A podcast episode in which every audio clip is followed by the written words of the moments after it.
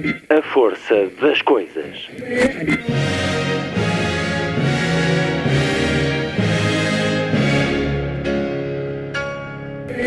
Welcome to the 109th last night of the proms.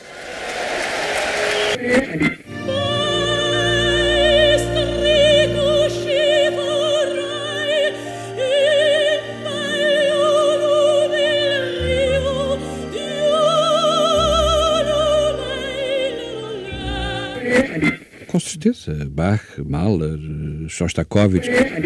Um programa de Luís Caetano.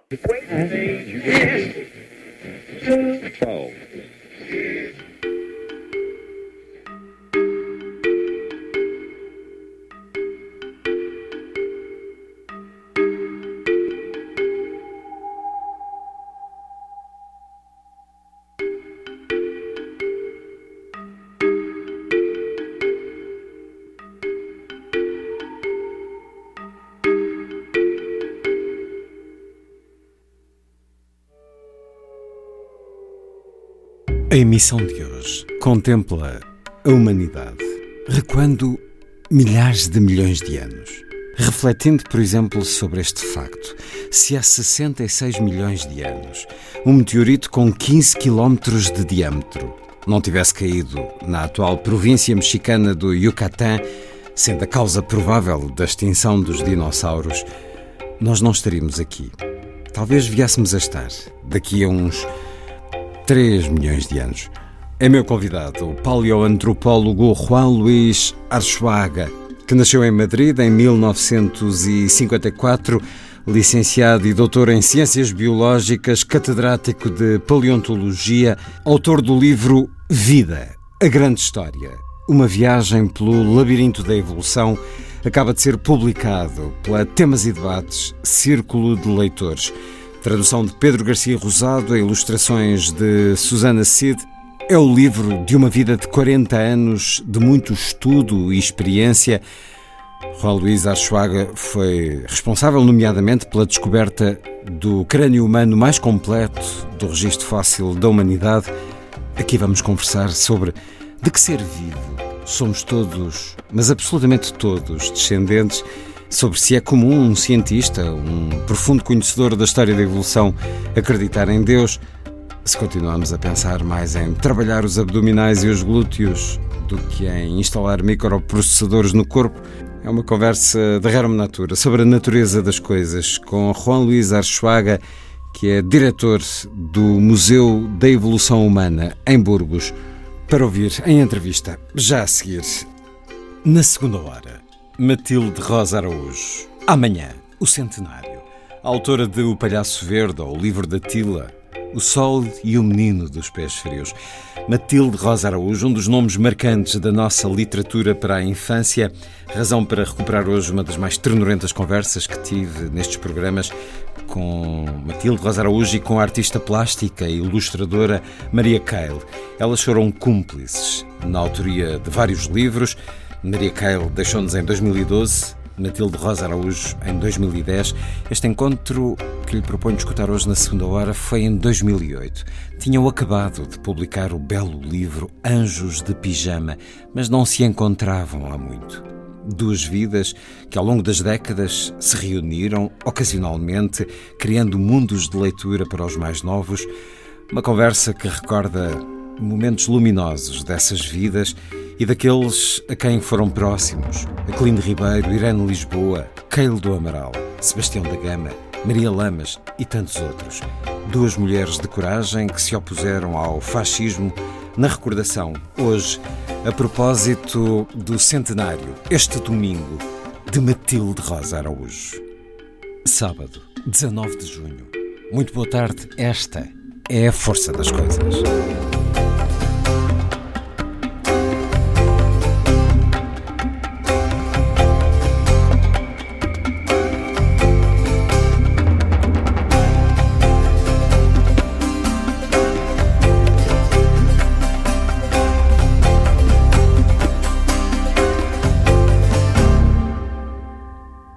Premier Cri, música de Armand Amar, com voz de Sandrine Pieux.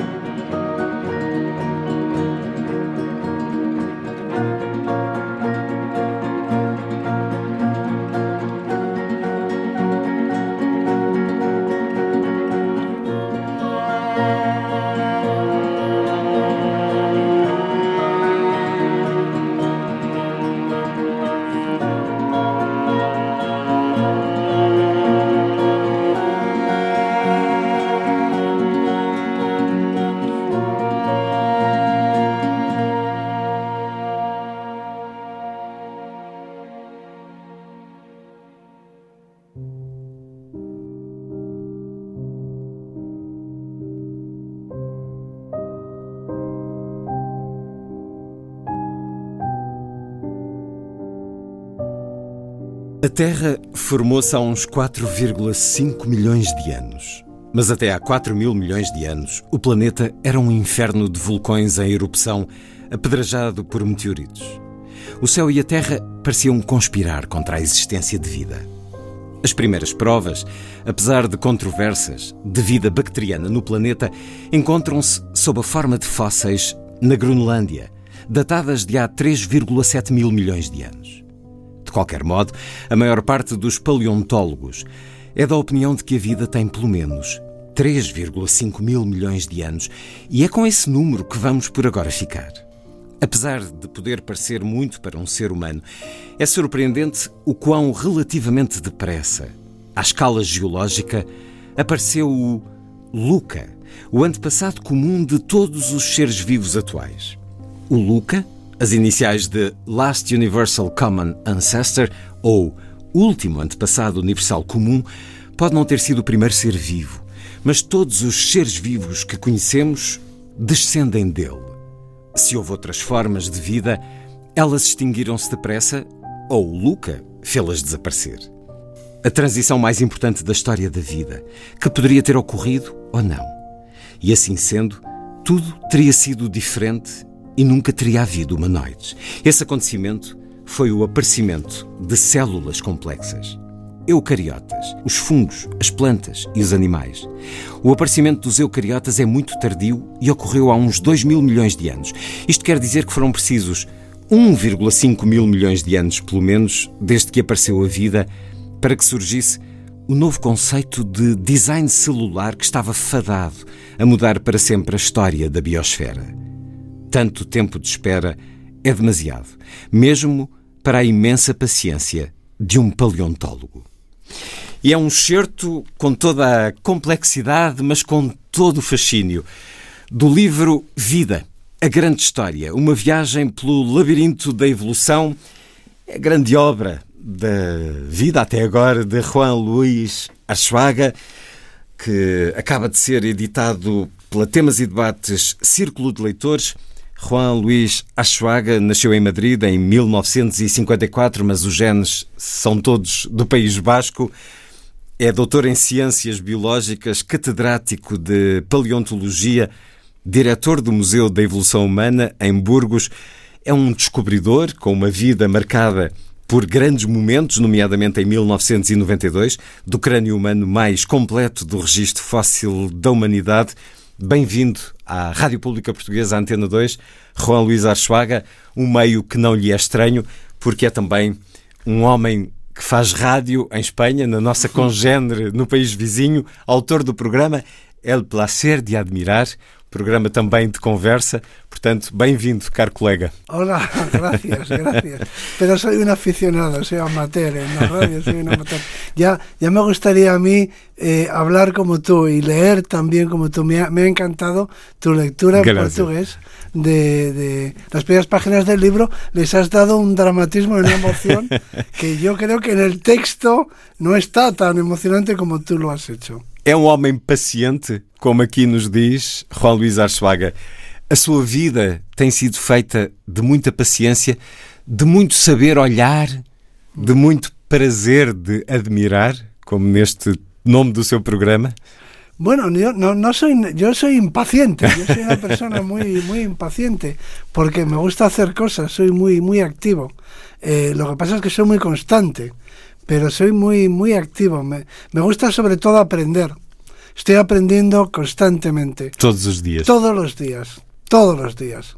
Apresentou este livro no Museu Nacional de Arqueologia de Lisboa. O que é que se sente quando entra num lugar destes? O seu olhar começa inmediatamente a perder-se por todo lado?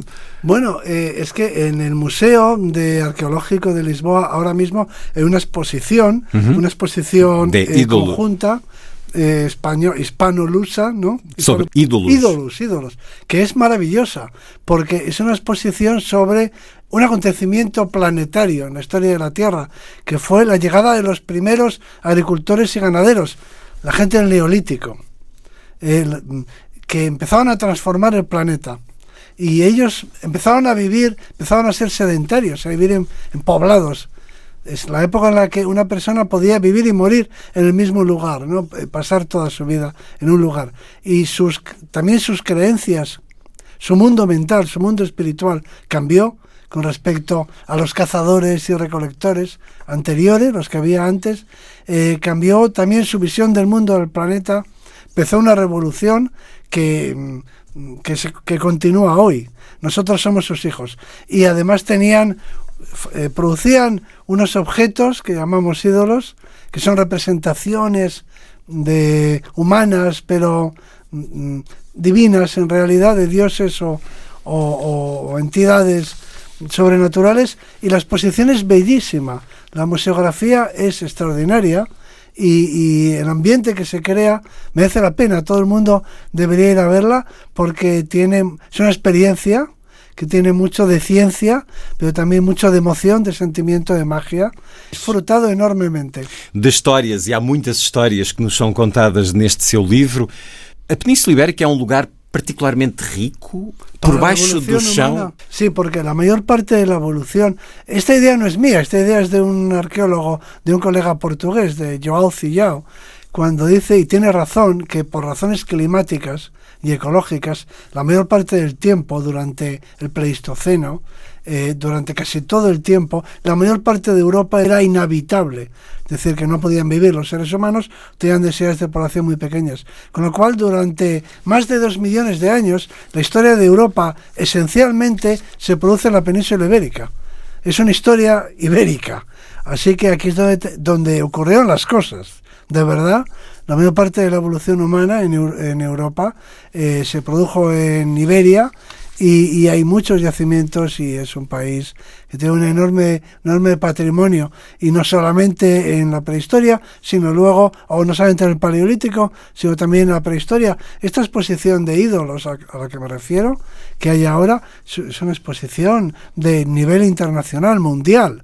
No hay una cosa como esta, no hay una exposición así en otro museo fuera de Lisboa.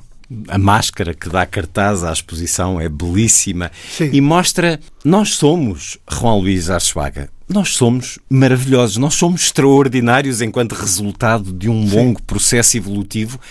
Nós somos algo tão absolutamente Sim. único e fascinante. É por isso que também inventámos os deuses, porque precisávamos de uma explicação para sermos es, aquilo es que somos. Es un fenómeno extraordinario el de las religiones, es extraordinario porque eh, no, no, ha ocurrido nunca que un, bueno, pues un viajero, por ejemplo, Marco Polo, quien sea, o un, imaginemos que un navegante portugués en el siglo XV llegara a algún rincón de, de, de Asia, supongamos o de Oceanía, y, y preguntara por, se encontrase una sociedad y les preguntara por sus dioses y le dijera no nosotros no no creemos en eso no no aquí no creemos en dioses nadie nadie ha visto nunca ninguno no no aquí no solamente nosotros solo creemos en lo que se puede ver en, en las cosas que bueno pues que se pueden tocar pero hay, hay, pueblos que creen en dioses, pero nosotros en esta sociedad no, no creen dioses porque son invisibles, son,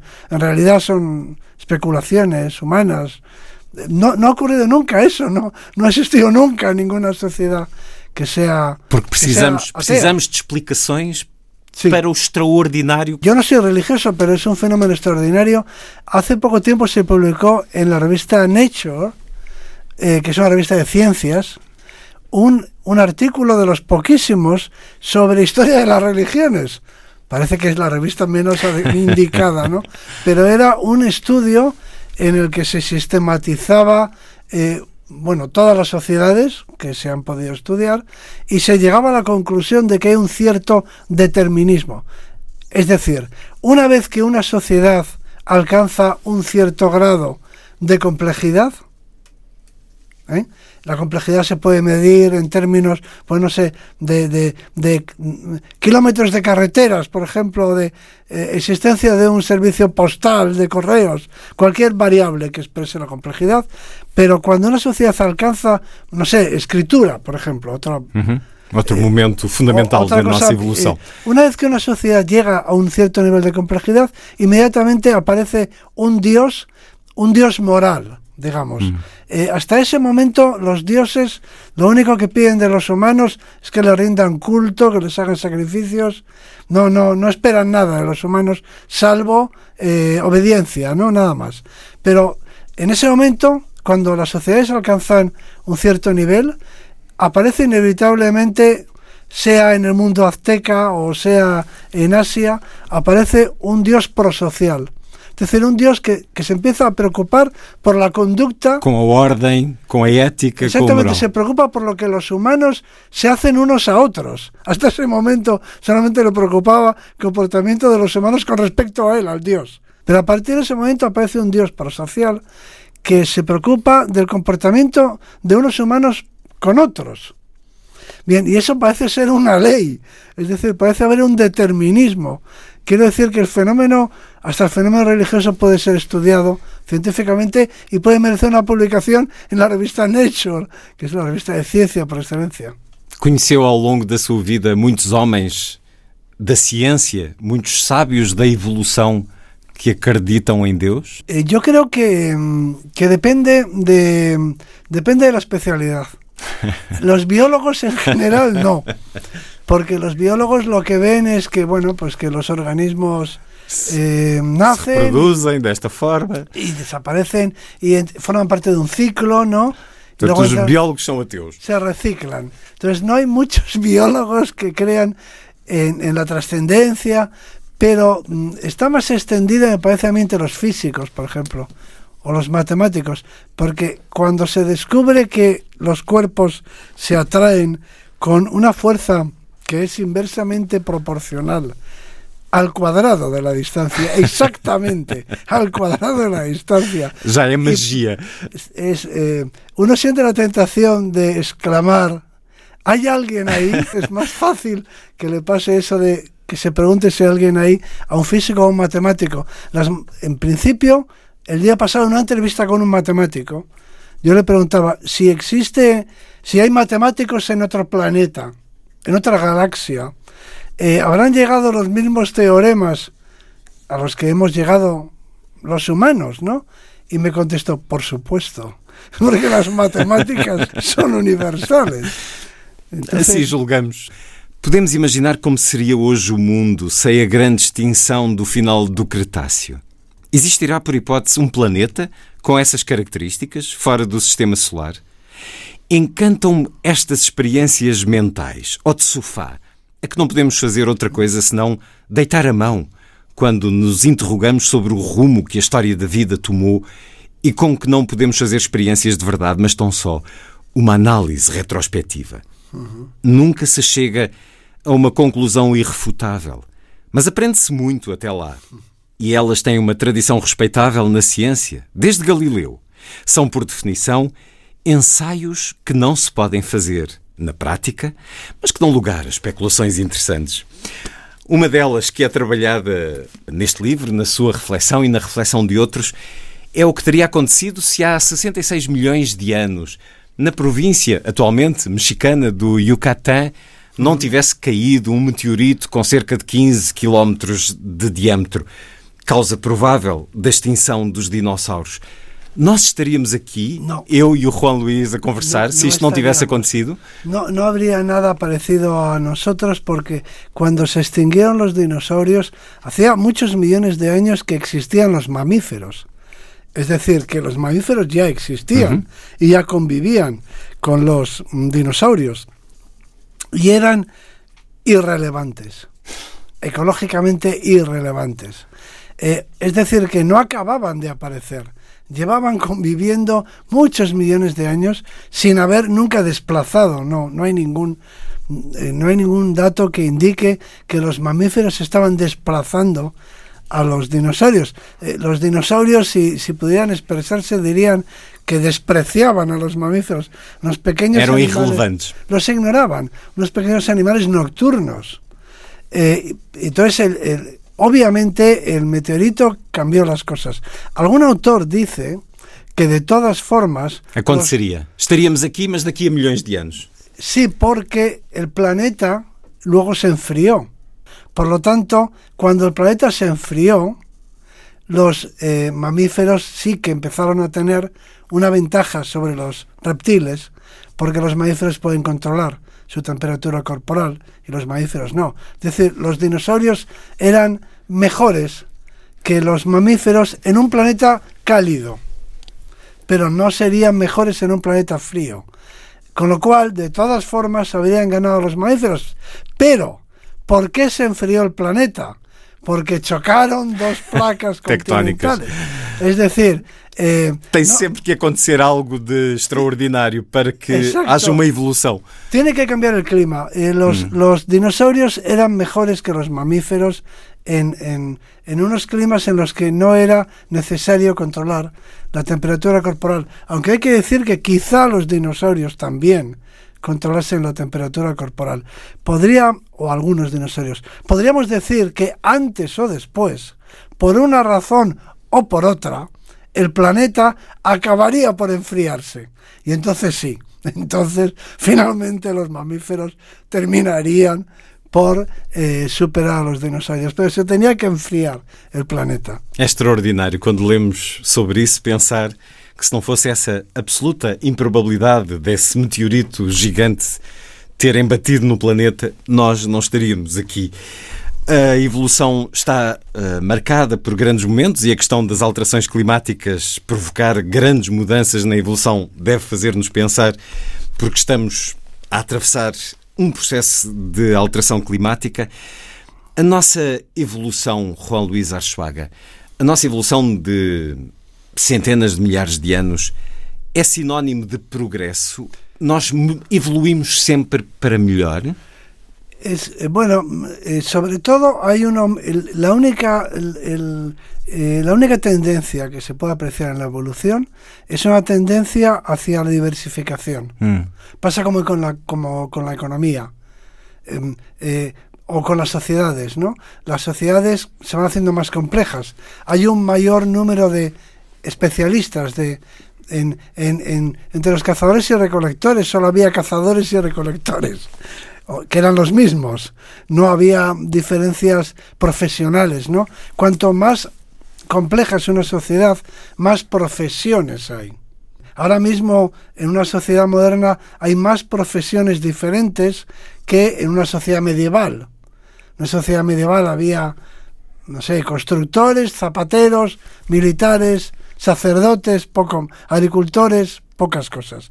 Eh, Es decir, que las sociedades eh, aumentan en cuanto a número de profesiones. Y en la naturaleza sucede un poco lo mismo. Con la evolución se produce un aumento de la complejidad entendida como aumento de la diversidad, aumenta el número de nichos. De hecho, como sucede también con las sociedades, la evolución crea los nichos, porque la tendencia de la vida es al aumento de la diversidad. De hecho, hay diversos autores, se han hecho muchos estudios y la mayor parte de los estudios, o todos, coinciden que el momento de la historia de la vida con mayor biodiversidad es este, o era este, o quizá habría que decir era este, el momento en el que había más diversidad. É esse o conceito da flecha da história que aqui nos evoca muito de Robert Wright, o sentido de que a história tem que avançar sempre, tem que evoluir na complexidade. Sim. Tornando o homem, e é, um, é algo muito uh, darwiniano, com a capacidade de se adaptar ao meio, e essa capacidade inclui muitas vezes o altruísmo, a nossa evolução deixará de ser humana e passará a ser ciborgue? Passará a ser máquina, Juan Luis Arzuaga? Bueno, depende de nosotros, ¿no? Eh, Livre arbítrio. No, no es obligatorio, eh, puede ser y puede no ser, ¿no? Mas é, não é inevitável que seja? In, inevitable no hay nada Inevit que dependa de los seres humanos. Pero yo a veces me pregunto, eh, eh, el curso de la historia parece que está determinado, ¿no? Hasta que algo lo altera, eh, o alguien lo altera. Y yo me pregunto cómo, cómo, se, cómo será, cómo sería un revolucionario en el siglo XXI. No, no puede ser. Será un revolucionario, será un revolucionario informático de otro tipo, no. no, no, nada va a repetirse, ¿no? Eh, un yo a veces me pregunto cómo sería Karl Marx en el siglo XXI.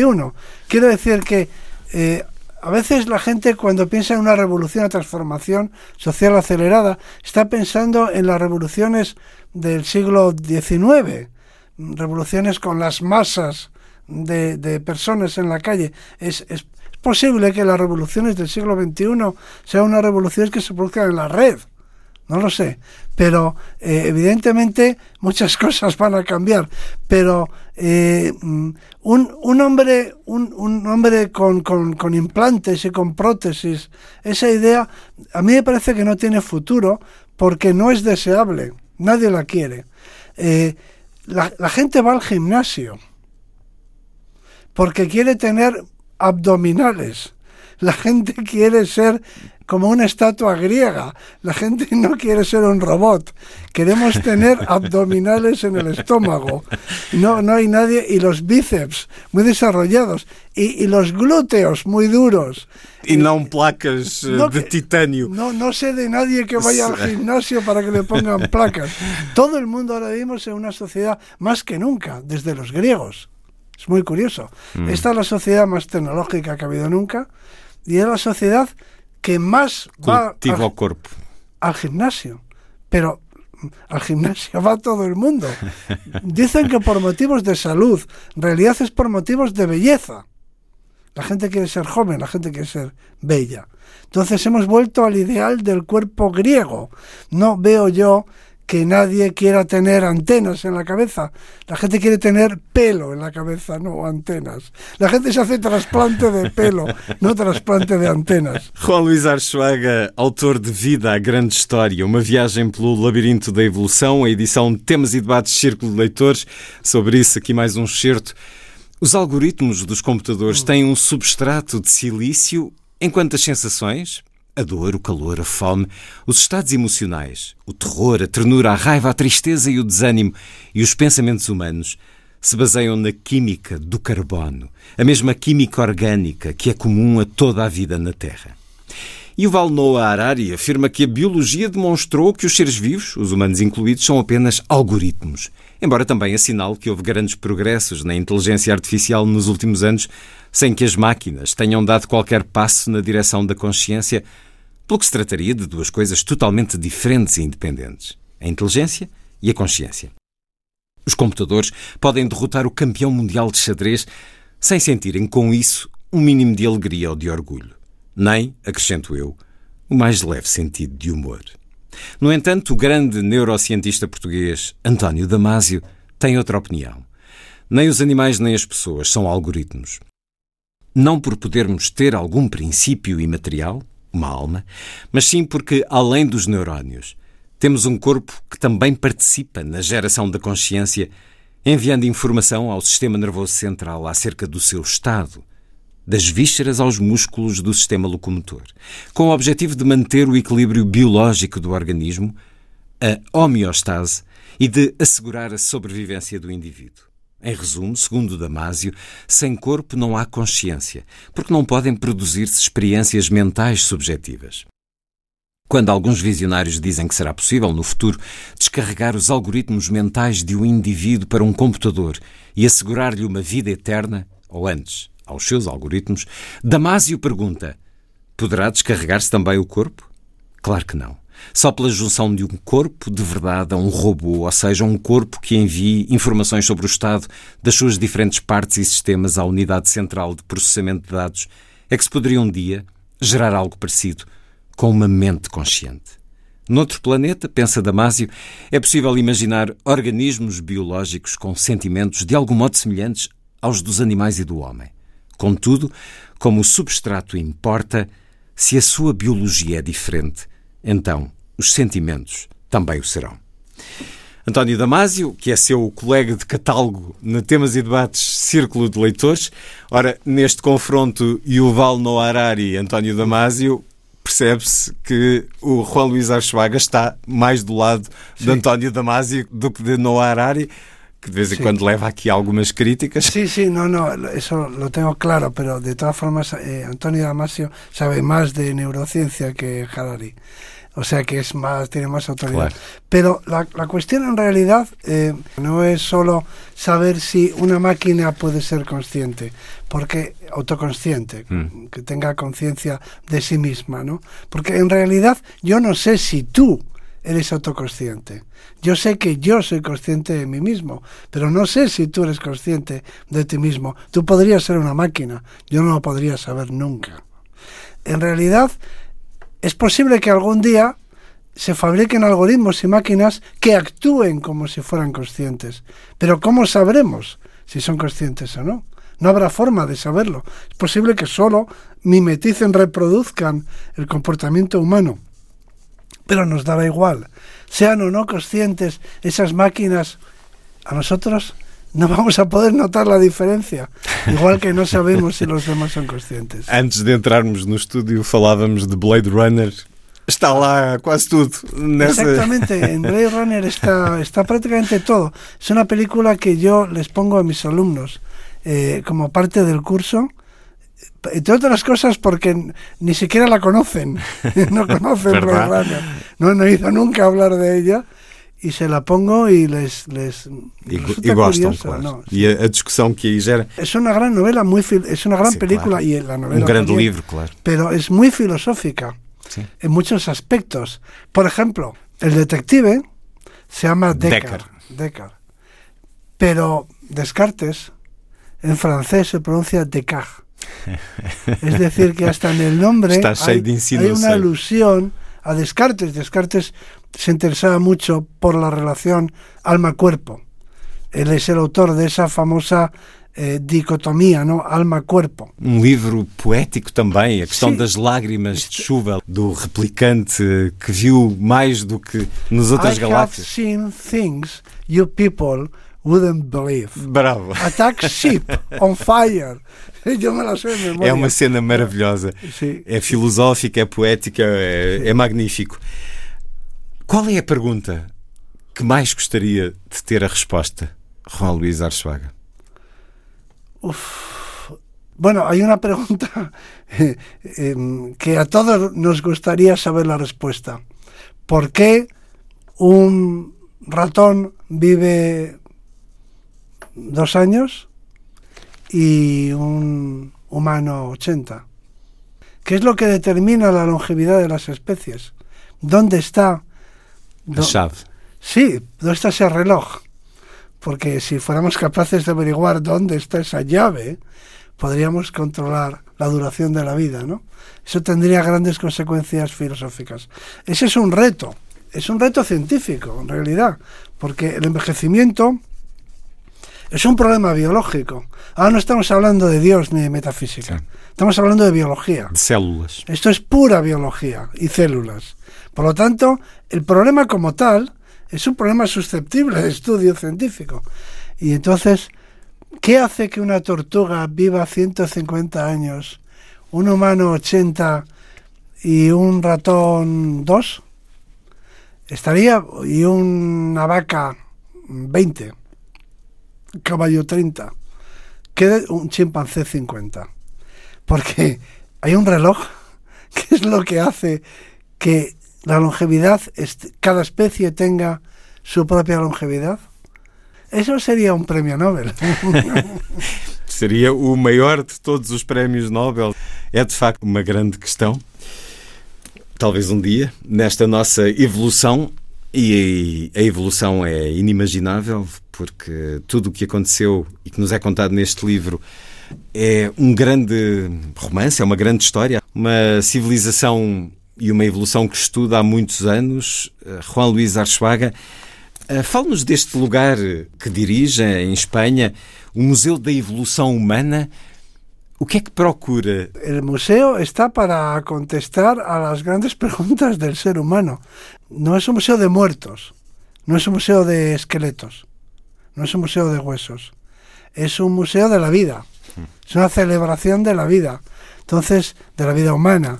Eh, por lo tanto, es el museo, en ese museo, del que yo soy el director científico, en ese museo lo que se hace son reflexiones, hay exposiciones, pero hay cursos, hay eh, eh, congresos, hay presentaciones de libros. Es un museo para, para hablar de los problemas del ser humano, de su pasado, de su presente, del futuro. A mí me gustaría que en ese museo se celebrase una, una, cumbre mundial del clima, por ejemplo, ¿no?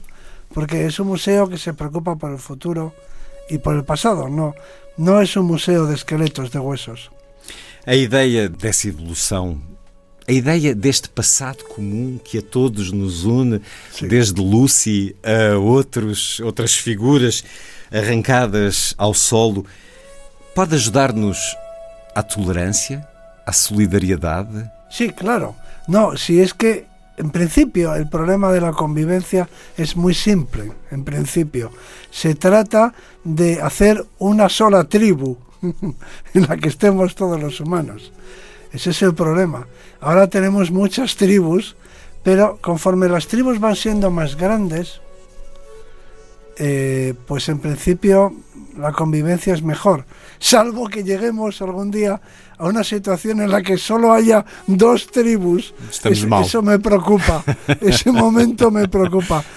Quizás mejor 50 tribus que dos tribus, porque si hay dos tribus solo, puede ser que se destruyan mutuamente, ¿no?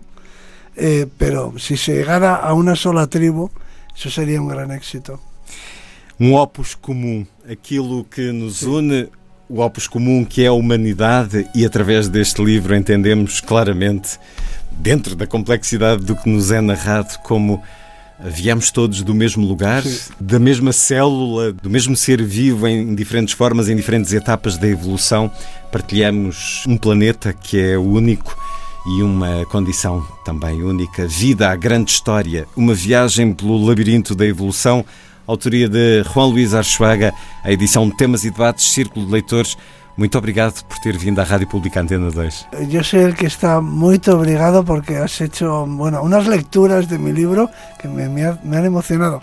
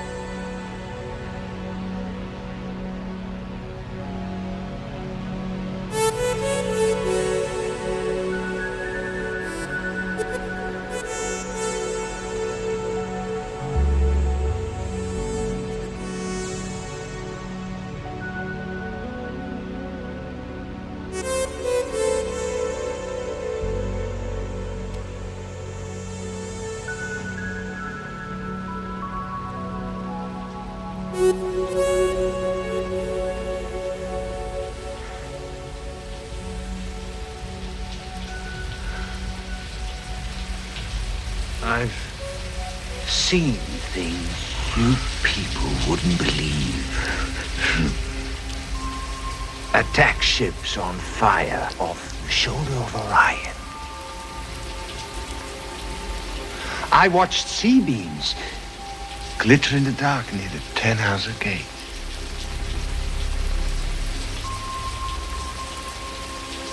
All those moments will be lost in time. Like tears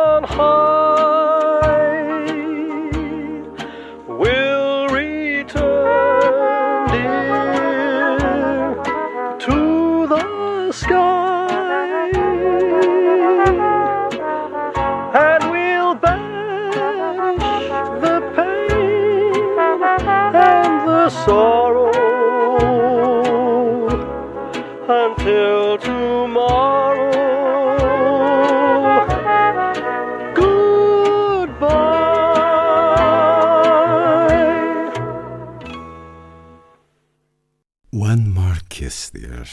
A música de Vangelis, aqui com a voz de Don Percival. Antes, a extraordinária cena interpretada por Rutger Hauer no filme Blade Runner, de Ridley Scott. Corria ao ano de 1982. A seguir, a celebração de Matilde Rosa Araújo. Neste domingo decorrem 100 anos sobre o nascimento de uma das mais luminosas autoras para o público infanto-juvenil. Foi minha convidada ao lado de Maria Cale em 2008, dois anos antes de nos deixar. Maria Cale morreu também em 2012. A autora de O Palhaço Verde, ou O Sol e o Menino dos Pés Frios, nasceu a 20 de junho de 1921. Ao lado de Maria Cale, criou mundos de leitura para os mais novos. É uma conversa luminosa com duas mulheres que se foram encontrando ao longo da vida que assistiram à história do nosso país e fizeram parte dela, mulheres de coragem, na memória. Já a seguir, a propósito do centenário amanhã de Matilde Rosa Araújo.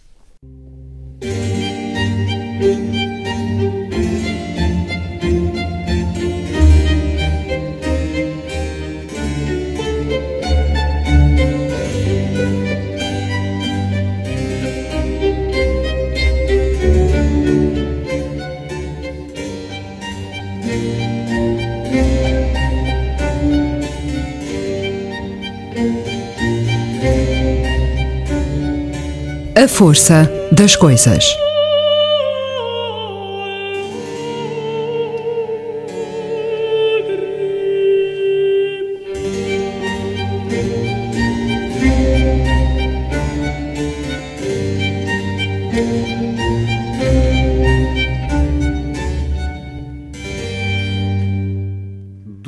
Mulheres que colaboraram em muitos livros, com a arte que fez delas nomes incontornáveis da cultura portuguesa no século XX, a escritora Matilde Rosa Araújo e a pintora e ilustradora Maria Cale. Bem-vindas, é um prazer recebê-las neste estúdio e neste programa. Juntas lançaram há pouco tempo um novo livro, chama-se Anjos de Pijama, uma edição da Texto Editores, uma colaboração que é apenas a última de muitas que tiveram ao longo das vossas vidas. Vamos falar de alguns dos momentos que partilharam nesta relação com os livros, nesta criação de livros para os mais novos. Matilde Rosa Araújo nasceu em 1921 em Lisboa, seis décadas a escrever eh, com uma especial dedicação, um especial carinho na escrita para crianças. Licenciou-se em Filologia Românica com uma tese sobre jornalismo. Era uma área que desejava seguir. Eh, Eu sei que era ávida por jornais. Por que é que não tivemos a jornalista Matilde Rosa Araújo nas redações deste país? porque nasci fora do tempo para o jornal. Gostaria muito, mas não me atrevi. Pouquidão minha, ou não ajuste com o tempo, talvez. Nessa altura, as mulheres não eram muito bem vistas nas redações dos jornais? Não, não, não sentia oportunidade disso? Eu nem, nem cheguei a saber se eram bem vistas ou não, mas não as encontrava, talvez, como devia encontrar. E esta, E este- houve grandes mulheres que podiam, que, eram, que foram jornalistas. Mas eu, mas depois fui ser professora e gostei muito de ser professora. Mas esta tese sobre jornalismo era sobre quê em concreto? Era o jornalismo como partindo do tempo do Fernão Lopes, como jornalista. Portanto, os, os cronistas enquanto Os jornalistas também? Enquanto cronista, que eu adorava aquela história do Fernão Lopes. Portanto, o lado literário quase, da, Quase do literário. jornalismo. do jornalismo. E então, mas fiz o, o trabalho, mas o trabalho está perdido. Nem, nem na Biblioteca Nacional também, talvez, talvez não, é verdade. Não devesse merecer o, tempo para ficar, não é? Esperemos que reapareça Não, não reaparece. Nem eu o tenho, mas eu também fui sempre muito descuidada com os meus os seus papéis. pertences. Pois. Depois da E- licenciatura começou a dar aulas um, um pouco por todo o lado. Há, há coisas que o nunca lado. mudam, ainda hoje as coisas processam desta forma. De Porto Alegre às Caldas da Rainha, Foi. do Porto a Elvas, uma experiência andarilha. Isso é uma experiência um pouco solitária, suponho. Foi, foi foi, solitária. nessa solidão que começou a escrever?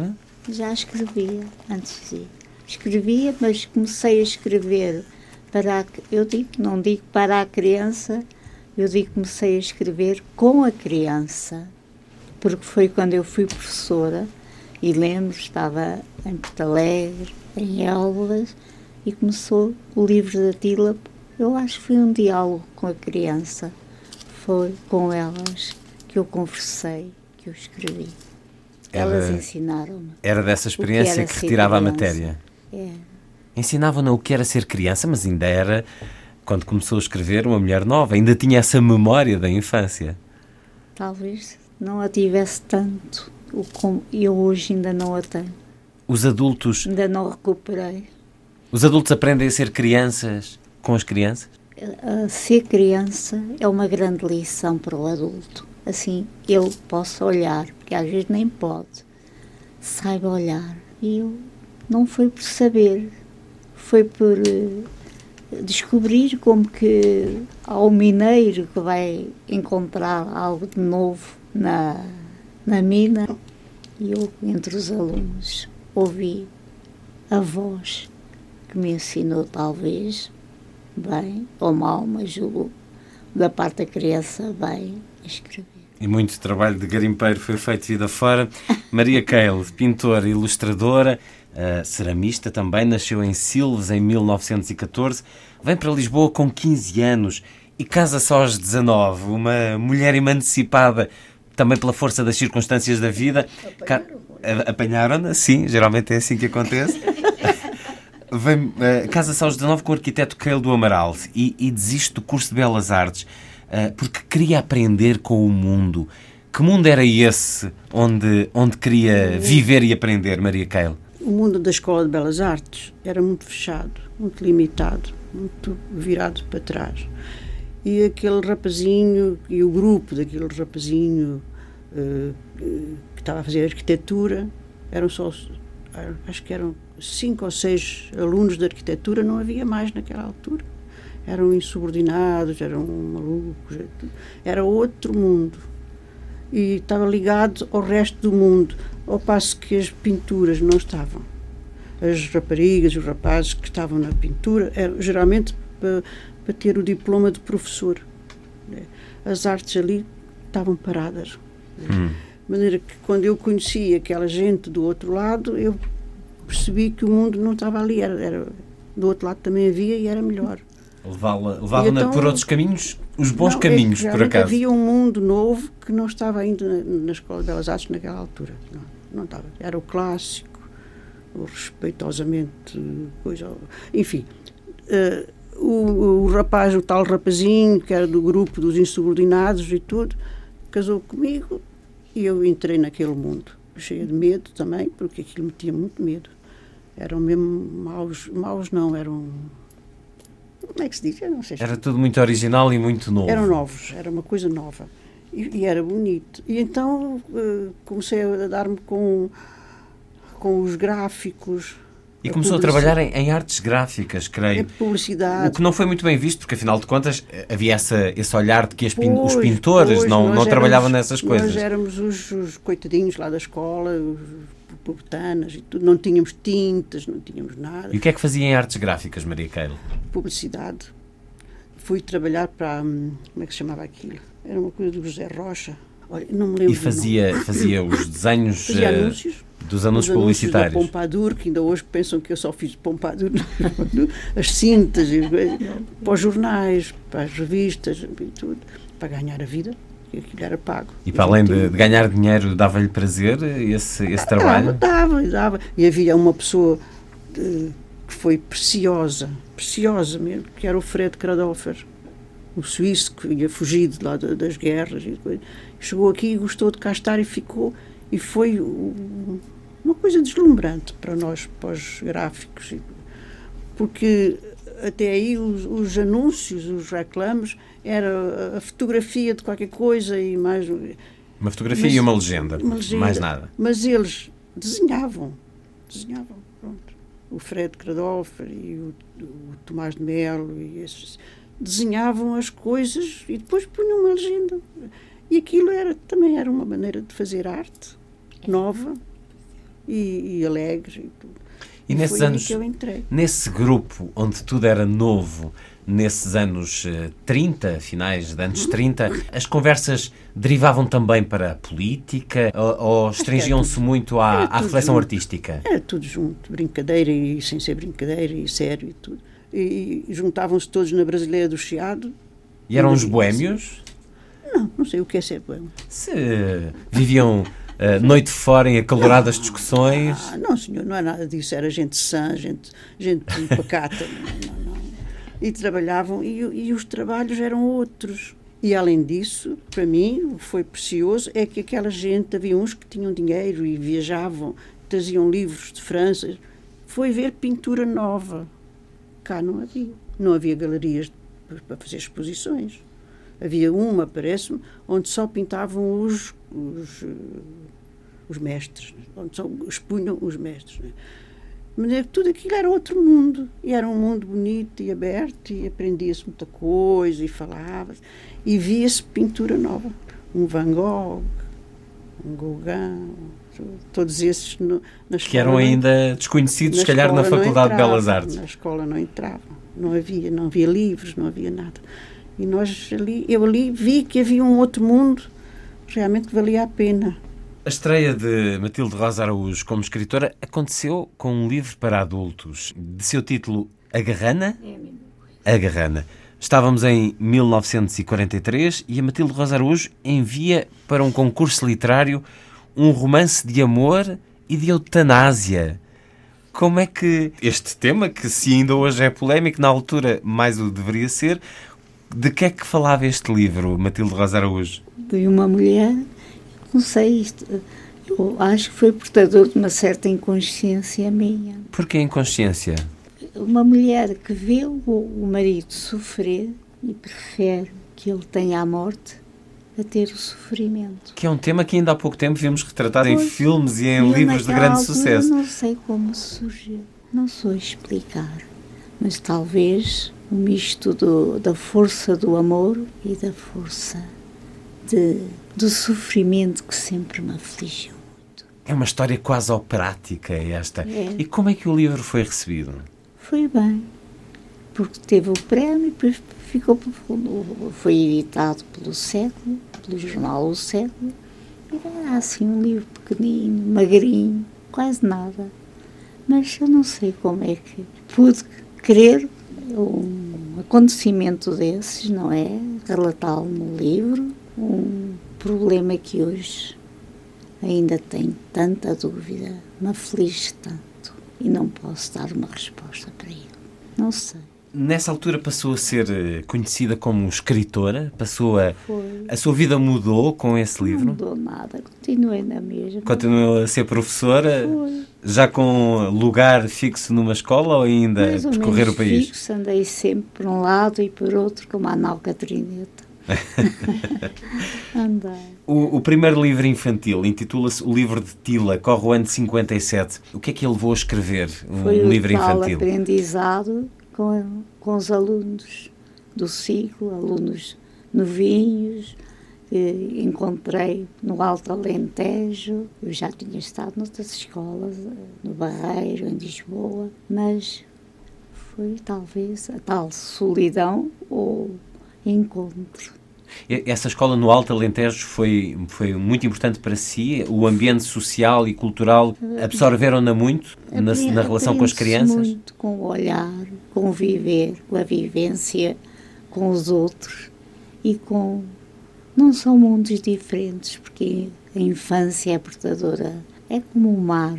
Vê-se o mar perto aqui de Lisboa e se vir o mar para o norte, eu tenho o mar lá mesmo é a ideia que eu tenho da infância. Eu andei por esse mar navegando. E levando, Às vezes com uma certa inconsciência. E levando os outros a, navegar também no, nos seus livros. Que literatura infantil é que, é que tinha conhecido na sua, na sua meninice? Havia livros para crianças ou, uh, ou quase nada e passavam diretamente quase, para os livros dos mais velhos? Quase nada, mas havia. E houve livros que me encantaram como por exemplo o Aquilino Ribeiro, o romance da raposa, achava aquele movimento, aquela graça, aquela empatia com os animais, qualquer coisa de maravilhoso. E houve outros livros também. E puseram-na lado a lado com ele. Muita gente disse que o Aquilino Ribeiro era o pai da literatura infantil portuguesa e que a Matilde Rosa Araújo era a mãe. Conheci e tive só a felicidade de conhecer o Aquilino, um homem Como é que foi esse encontro? Conte-nos. Foi uh, na Sociedade de Escritores e foi, era um homem admirável, com uma firmeza, mas ao mesmo tempo com uma doçura, uma humanidade muito rica conversavam sobre a escrita dos livros? O Aquilino tinha sempre tanto, tanto que fazer e eu sentia-me tão pequenina e sou. Havia realmente uma ligação de afeto, de respeito muito grande que eu tinha para o Aquilino, como ele merecia, com certeza. fiz nada demais. A Maria Keil, quando é que começou a ilustrar, especialmente os livros para, para os mais novos? Não sei ao certo, mas também ilustrei o Aquilino. É, ilustrou. E teve chorei, chorei tanto, tanto. Porque se perderam as ilustrações. Não, não, senhor. É Então. que quando o livro estava todo pronto, todo pronto, ele não chegou a ver, morreu. Ah, isso foi Pedro. Ai, muito chorei. Eu calculo. Eu calculo. Era, era um encanto o Aquilino. Era um encanto. É. Maria Keil ilustrou Aquilino Ribeiro, mas também Irene Lisboa, José Rodrigues Miguel, Páscoa Feliz. Senhor, eles eram simpáticos comigo, tinham, se calhar tinham pena de mim e davam-me trabalho Não para tinham fazer. pena, sabiam. Isso é algo que certamente eles eh, Foi. contrariariam se aqui estivessem. Foi tão agradável de ilustrar. A Irene Lisboa também. Irene Lisboa. É verdade. Conheci pessoas lindíssimas. Mas era, era desse grupo em que convivia? Foi nesse grupo que começou a, a estabelecer contactos para partilhar os livros com estes escritores, para os ilustrar? Não sei se quer que lhe diga, não sei, eu sou um bocadinho primária, talvez, não sei, nunca sei explicar as coisas. Ah, Vinham, Eu acho que as "Oh, coisas às vezes lhe passavam à boneco frente isto." e a Maria agarrava. Era, era um pouco Não, isso. eles vinham, olha, faz isto, faz isto. Eu fazia.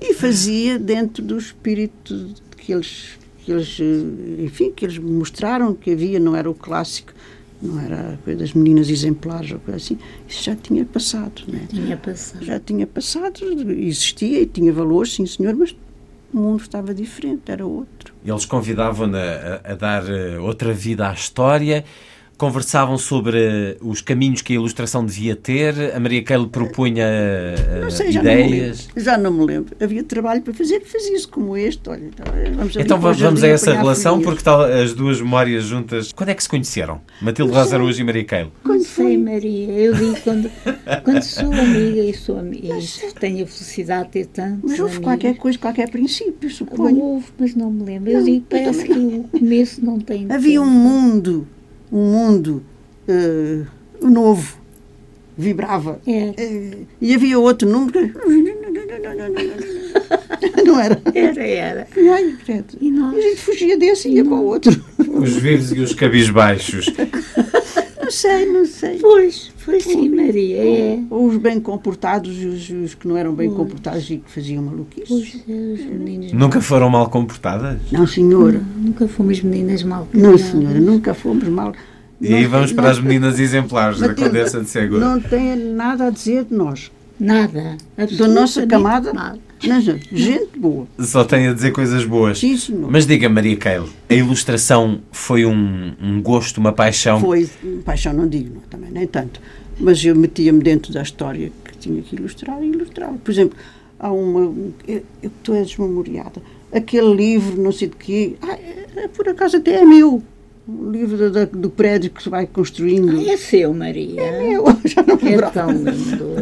Que, o- que os homens estão a descarregar um que a caminhão. Maria viu fa- fazer uma Eu vi, obra estavam a fazer a obra de lá em frente do meu prédio e eu todas as manhãs tomava. E, e houve uma ilustração que no outro dia não sei quem estava a ver assim. Então porquê é é que fez isto assim? livro. Que é dois gatos, há uns gatos que estão na- na- no- lá na- no, no sítio do trabalho e que eram dali e ali ficaram e vão.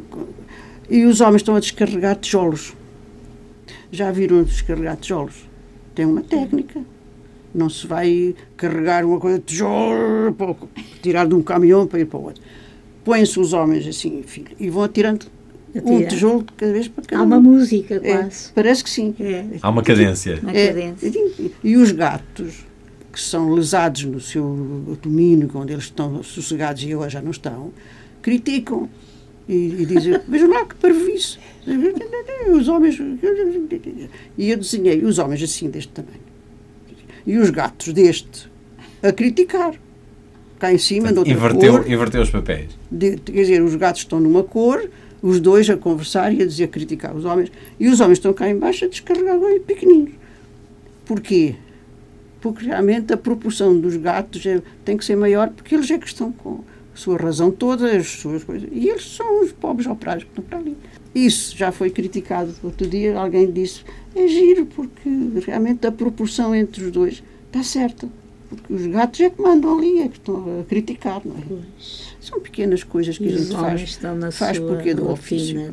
Dolorosa. Essas pequenas coisas que faz porque é do ofício são livros, ofício eh, pouco acessível à, à grande maioria das pessoas. Esse, esse trabalho que fez, tal como hum, estes dois livros que tenho aqui na mão, As Três Maçãs e Os Presentes, são livros com Ah, texto e ilustração de, de Maria Keil. Isso foi com uma intenção didática. Então venha de lá essa intenção didática. O que é que procurou dizer com estes Eh, livros que, que um têm deles- desenhos realistas? Um deles os desenhos. Mas não, não se ficava só pelos desenhos. Há aqui uma, há aqui uma mensagem. Isto é, é uma história quase em. Um desenho, anim- uma, uma banda desenhada com Não, não eh, fotografias de, de maçãs. tem um- teve um, um resultado formidável. É que por causa desses livros eu tenho um diploma de honra da banda desenhada. E isso é mau? Não, senhor. Ah, bom. Eu não sabia. Então eu não queria que eu falasse disso. Fizeram um grande jantar e lhe convidaram-me e depois deram-me um diploma. Assim, medalha de honra. Assim, mas eu nunca fiz banda desenhada. Então aquilo é banda desenhada. e está feito há que tempos. Eu nunca Eu sabia. fiz. Ai, Maria, tá, tem feito. Ai, que giro. A Maria Keil teve hum, experiência com crianças, eh, chegou a dar aulas. Não tem jeito nenhum. A negação total. Tem jeito para lhes falar através dos livros. É porque eu também não cresci. Fiquei at- atrofiada. Eh, O, o ser criança é ficar atrofiado, Maria Keila. Não, não, me- não me desenvolvi por aí fora. Não sou adulta. Oh, Maria. Gosto muito de falar. É, é bom sentir-se criança? Não sei, não dei por isso. Não sei. Por acaso não foi não muito bom, não. Não é, não é muito bom. É preciso ter uma entourage especial para ser feliz em criança. Não é, Matilde? Com certeza. A Matilde Rosa Araújo disse que aprendeu muito com a- as crianças que foi conhecendo enquanto professora, mas aprendeu também com, com os mais velhos, com os escritores, por exemplo, com quem conviveu, foi amiga e colega de alguns dos grandes nomes da literatura portuguesa, o Virgílio Ferreira, o Sebastião da Gama, o David Marão Ferreira, o Urbano e a Maria Judite Carvalho. Esse convívio também com a Colina Ribeiro, que, que já nos referiu. O que é que resultava desse convívio? Sobretudo um calor humano muito grande e, e conhecê-los, conhecê-los como autores e como pessoas. E deles tenho grande saudade, como tantos outros, mas uma riqueza muito grande que, me, que aconteceu. Poder conviver com esses escritores. Como é que era, por exemplo, a sua relação com o Sebastião da Gama, que, que lhe ensinaria provavelmente tanto de literatura como de ser professor, do amor de, de se relacionar com as crianças? Era uma comunhão muito intensa. Ele era muito alegre, apesar da doença que sempre lhe doeu. E era muito alegre, muito, era um verdadeiro irmão. E na faculdade ele entrava, era a alegria com a sua boininha, a alegria dele. Trazia geralmente um cravinho que lá trazia da, de azeitão, um cravinho vermelho na mão. E beijava todos naquela altura que ninguém se beijava. Hum. Foi um e era um coração puro e foi uma verdadeira vocação de professor. Sebastião. E com Virgílio Ferreira, foi também uma relação de amizade? Não, não, infelizmente, porque, enfim, ele era de outra, de outra distância. E como é que eu hei dizer? Embora o admirasse muito, não é? Eu, talvez, mais tímida para estar com o Virgílio Ferreira. Da Maria Judite Carvalho, fui muito amiga. E do Urbano também. Um coração grande. Ainda se encontram hoje, hum, a Pouco. Matilde e o Urbano? pouco, porque a vida, para mim, enfim, há perto de três anos, ou há três anos, foi muito cerceada porque eu tive um desastre na rua. Fui Foi agredida e assaltada no- agredida, pois, na e- rua. Mas admiro muito a Urbana, sua escrita, como admirava a Judite, uma mulher admirável, uma escrita, desde a faculdade. Então, aqueles olhos da Judite, uns verdes, sempre admirados para a vida, era, era tão, tão linda e, e a sua escrita é um encanto. É pena, talvez, que não esteja muito lembrada. Penso eu, talvez esteja mais lembrada do que eu julgo. Quem foram os autores que, portugueses que, Eu que a inspiraram na sua própria escrita? Eu acho que fui lendo, foram todos, que, enfim, que me couberam dentro do coração. Estou a pensar na Irene de Lisboa, uma mulher admirável, não era, Maria? Estou a pensar em tantos, custa tanto. Irene Lisboa foi também eh, autora de livros que a Maria Keilo ilustrou. Como é que ela era? Era uma mulher admirável, de facto, uma pessoa fora de série. Era. Uma inteligência fora de série. Muito maltratada por causa disso. Justamente por ser por sair Muito de- maltratada. muito maltratada. Por ser mulher inteligente, por ser superior. por se afirmar no- nos seus pontos de vista? Por ser uma pessoa superior. De uma grande dignidade, a Irene. É assim, sim, das pessoas mais admiráveis que eu conheci. É verdade. Esse maltratar foi o maltratar dos, Muito dos seus pares ou da, tratada da pela sociedade? sociedade toda. Ela não se calava a nada e tinha razão. E era incisiva, tinha assim. E feria mesmo no sítio onde a pessoa não queria ser ferida. Mas era boa pontaria. Era, era das pessoas que eu mais admiro, Eu as lembranças que eu tenho. A Matilde Rosa Araújo ministrou o primeiro curso de literatura para a infância no Magistério Primário de Lisboa. O que é que, o que, é que procurou transmitir às pessoas que ali estavam a aprender consigo? que existiam os livros, que existia literatura para a infância e que era importantíssimo para a criança, para o jovem, ter o amor do livro, da leitura, das histórias, que é tão importante. Isso, e também, e tal, não digo acima, mas a poesia, que é tão importante para a formação da criança, do seu ser, do seu estar, do seu olhar. Vamos ouvir aqueles para quem escrevem. Vamos ouvir a Mariana, de 9 anos, a ler um pouco do Palhaço Verde. É um livro que marcou muitas crianças. Marcou. Digo eu que bem sei. Tive essa felicidade. Esse livro foi escrito para ser lido na escola do Calvete Magalhães, na Francisco da Ruda, a uma sessão de, no ginásio do, do Calvete, da escola Francisco da Ruda, onde estavam talvez mais de uma centena, era de crianças. O Calvete disse, "Oh, Matilde, vai ler qual- qualquer coisa para neste sábado. E veio o palhaço. E eles gostaram do palhaço. É um livro que já vendeu eh, milhares de exemplares, vai em sétima edição, ainda está disponível na Livros Horizonte. Vou falar-lhes de um palhaço.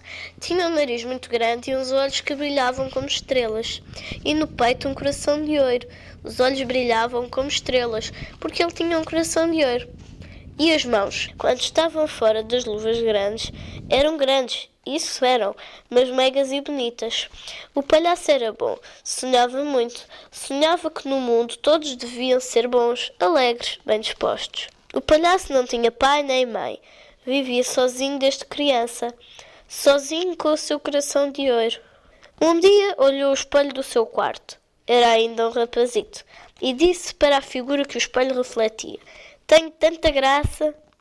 E riu. Riu numa gargalhada que parecia a escala de um piano. Dó, ré, mi, fá, sol. Isso, sol. O riso era sol. E os seus olhos estrelas. E o coração de ouro. Riu outra vez para a figura que o espelho refletia. Dó, ré, mi, fá, sol. E acrescentou: Vou fazer rir todos os meninos. E deitou-se a sonhar. Lê, menina. Go- Gostou de ouvir o seu livro na voz de uma Gostei, criança? Gostei, é outro. É logo outra coisa quando o livro é lido por aquela, por aquela pessoa a quem se destina? É verdade. Foi tão bonito. Mas também é bom que os pais não se esqueçam de ler para os filhos, Ah, especialmente quando é este ainda muito não têm essa capacidade. É muito importante. Foi uma das tais coisas que ensinou aos professores. Ai, a leitura certeza. é um ato próprio, mas também é um ato partilhado. É um ato partilhado. E quando partilhado com os pais é importantíssimo. Como é que a Maria Keile, por exemplo, no caso aqui do Palhaço Verde, como é que escolheu este tipo de desenhos? Que, que materiais? Foi olhando para a história e conversando com a Matilde, ou pondo aqui também a sua a criatividade imaginar- artística? Não sei, não sei explicar isso. Tente lá. Não sei explicar, a sério. Imaginou a partir não sei do se a texto? Matilde gostou, se não. Oh, não Maria, faço ideia. Gostei tanto. É, mas, mas- a Maria, é- para mim, a Maria, desculpe, é uma ave. Eu, Que ave? É que a uma ave também. linda, com liberdade. é. Por isso Então está tá tão Então está bem. triste. Podia ser, Agora. sei lá, um, Não, uma avestruz não. assim feia. Qual avestruz? E, e a Maria tem toda a liberdade, porque faz sempre Essas coisas saem. justo, até vai muito além.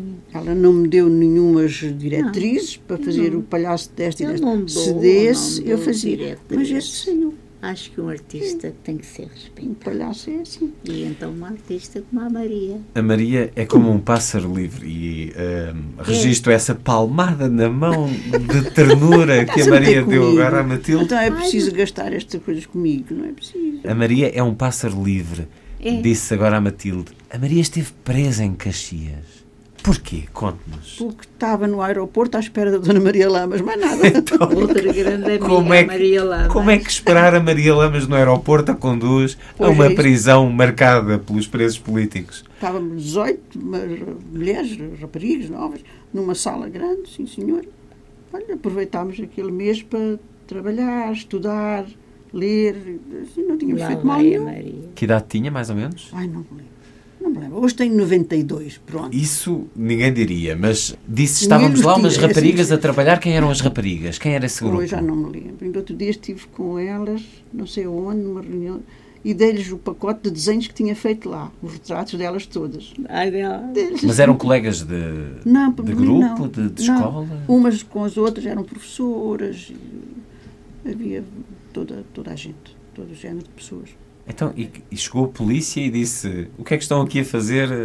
Vamos Já para a Eles sabiam muito bem, não precisavam perguntar o que é que estavam a fazer. Metemos-nos numa carrinha e, e levámos, levaram Porquê é que a Maria Lamas era tida como uma pessoa não grata? Não, é, isso são histórias felizmente passadas. Isso não há dúvida nenhuma, mas, mas tente no Já, a gente já nem sabe, já nem percebe porque é que, que é o absurdo. percebe. Não tinha, não tinha razão nenhuma. Então, e, e teve presa uma noite?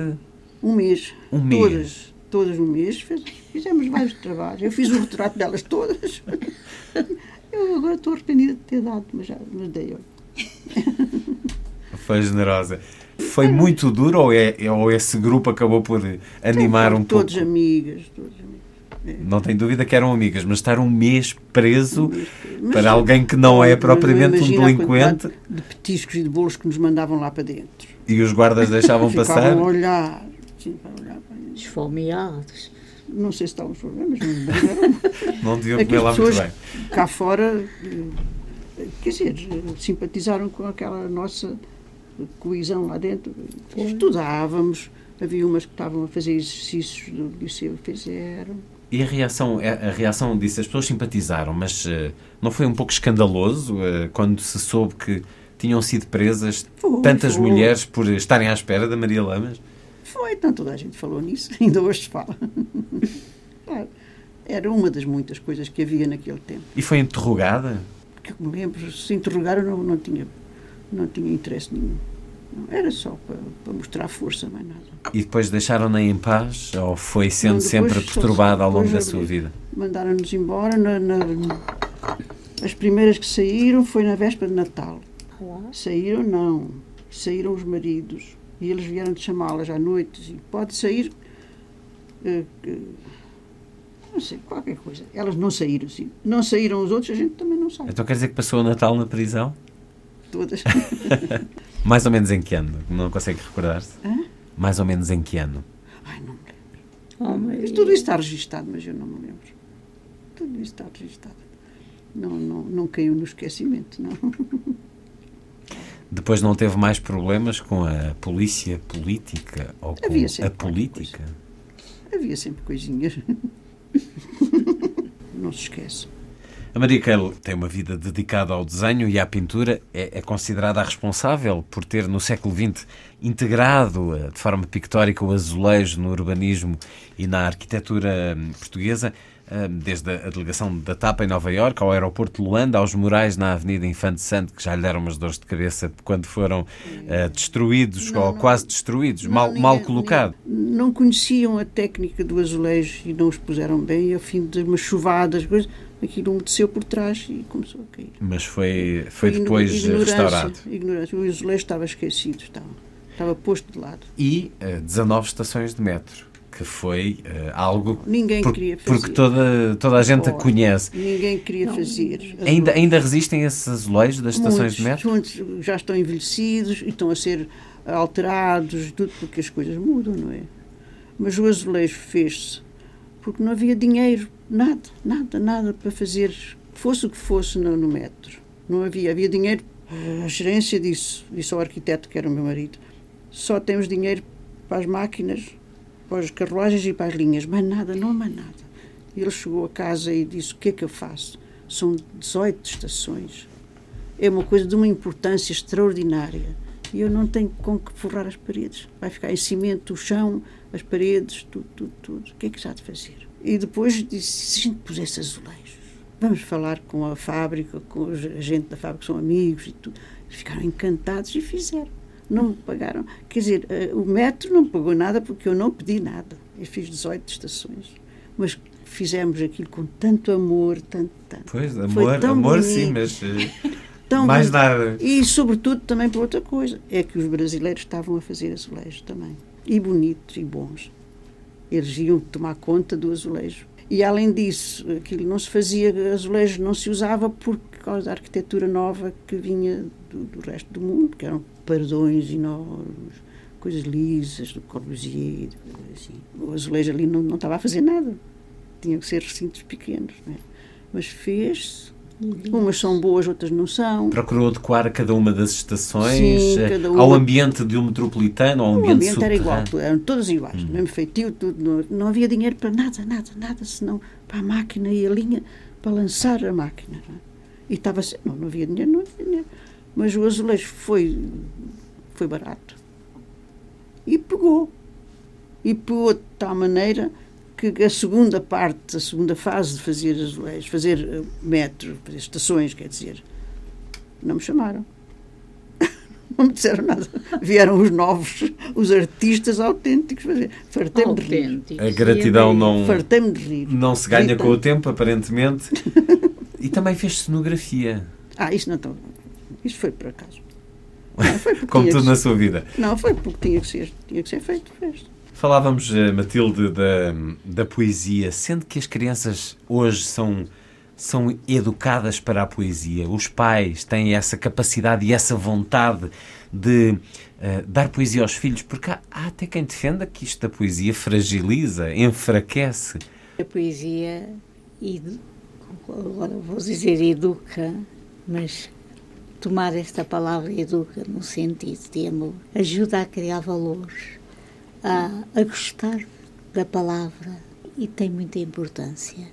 Os pais, alguns com certeza, que estarão com a poesia e com a criança, mas felizmente já há professores e muitos que eu, enfim, ainda, felizmente ainda posso continuar a ir a algumas escolas e bibliotecas que têm essa vontade de dar a poesia à criança, de viver a poesia com a criança e tenho assistido a experiências muito belas. Quando eu publiquei o livro da Tila, foi o primeiro, enfim, já havia poesia para criança, com certeza. Disseram que o livro era bom, mas que a poesia não era para a criança. Eu sempre acreditei, por intuição, não era sabedoria, que a criança era um, a poesia e podia ouvir, escutar e depois até cantar como cantava a poesia. Vamos ouvir a poesia de Matilde Rosa Araújo, cantada por Adriano. Adriano Ai, Correia de Oliveira. bom.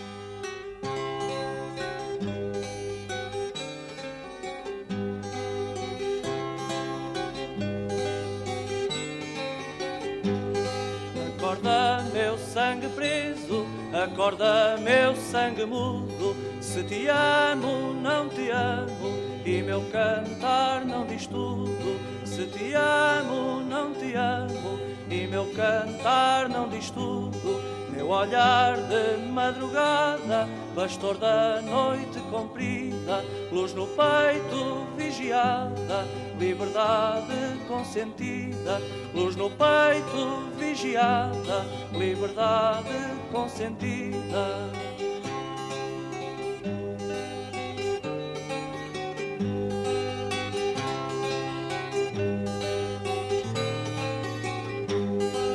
Acorda sangue preso, rasga o ventre do meu dia. Se te amo, não te amo, meu pastor de alegria.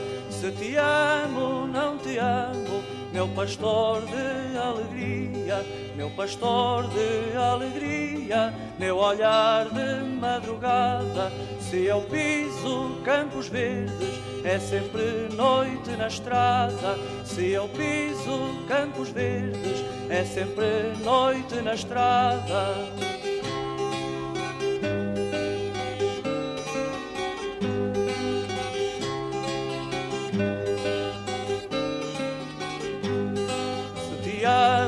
Não te amo, meu olhar da madrugada. Trago uma pomba de espanto nesta garganta velada. Trago uma pomba de espanto nesta garganta velada. Fale-nos deste cantar para um pastor. Matilde Rosa Araújo, Adriano Correia de Oliveira. Sei, também estou com uma merenda, já não me lembro como foi. Mas Ele foi ter consigo. não, não me lembro, mas foi um encanto saber que ele cantou e ouvir o Adriano a cantar.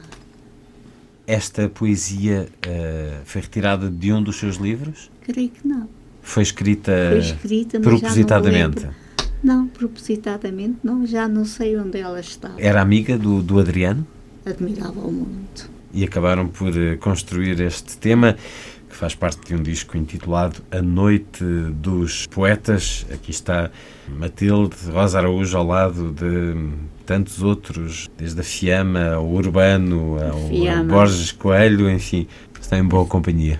É verdade, a Fiamma, que ainda há pouco tempo nos deixou, não é? Conhecia? Conhecia, mas também o relacionamento não era muito, mas admirava-a muito.